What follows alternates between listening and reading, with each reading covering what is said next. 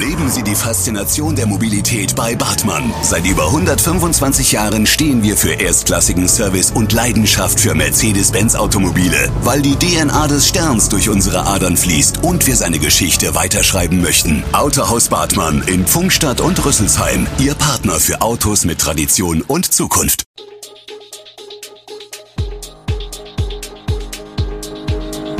Gude, unser morgendliches News Update. Das Wichtigste aus Südhessen für Sie im Überblick. Guten Morgen aus Darmstadt an diesem 8. August. Hohe Nachfrage nach Radiatoren, Tiermisshandlung in Pfungstadt und der Sieg des SV Darmstadt 98. Das und mehr gibt es heute für Sie im Podcast. Hohe Nachfrage nach Elektrowärmegeräten aus Sorge um Gasversorgung. Auch in Darmstadt wird von den Baumärkten ein gesteigertes Interesse an Radiatoren und Heizlüftern beobachtet. So sind die Geräte aktuell kaum noch lieferbar. Der Heizlüfter- und Radiatorenboom bereitet Versorgern und Netzbetreibern Kopfzerbrechen, sie sorgen sich um die Stabilität der Stromnetze.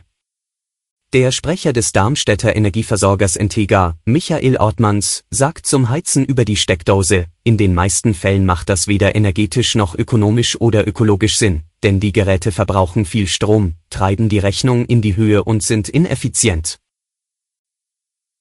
Die Bürgeraktion Wuchsfreunde aus Darmstadt kritisiert die neue Wasserbewirtschaftungsanlage der Technischen Universität auf der Lichtwiese.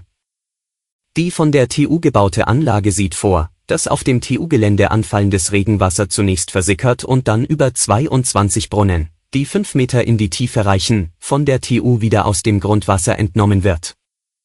Dass für das Fehlen von frischem Wasser im Darmbach und im Wog nicht nur die Trockenheit verantwortlich sei, sondern auch die fortschreitende Flächenversiegelung auf dem TU-Campus Lichtwiese, sei evident, meint der Vorsitzende der Wuchsfreunde, Reinhard Conny.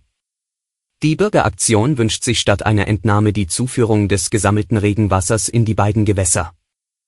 Wie die TU dazu mitteilt, sei das auf dem Campus Lichtwiese gesammelte Regenwasser noch nie so geleitet worden, dass es im Wog ankomme. Daran werde sich auch in Zukunft nichts ändern. Blicken wir nach Pfungstadt, immer wieder gehen Hinweise ein, dass der Halter einer Rinderherde in Hahn seine Tiere nicht adäquat versorgt.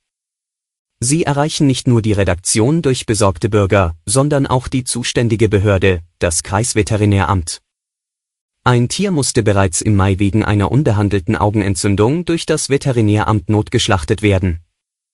Aktuell läuft das Verfahren beim Kreisveterinäramt.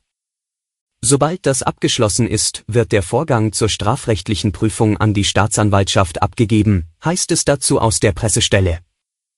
Gegen den Tierhalter bereitet das Veterinäramt nun eine Strafanzeige vor.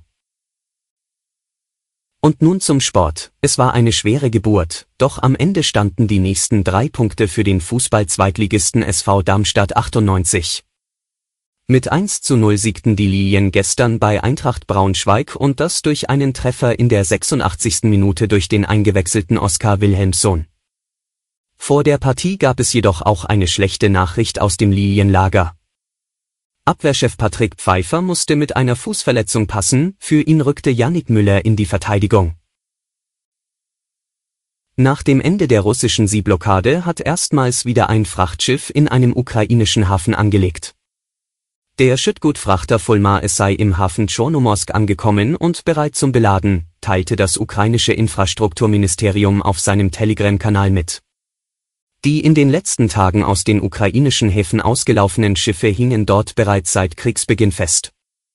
Die Wiederaufnahme des Schiffsverkehrs und der damit verbundenen Getreidelieferungen aus der Ukraine sind wichtig für die Stabilisierung der Lebensmittelpreise weltweit. Alle Infos zu diesen Themen und noch viel mehr finden Sie stets aktuell auf echo-online.de. Gute Südhessen ist eine Produktion der VAM von Allgemeiner Zeitung, Wiesbadener Kurier, Echo Online und Mittelhessen.de. Redaktion und Produktion die NewsmanagerInnen der VAM. Ihr erreicht uns per Mail an audio.vam.de.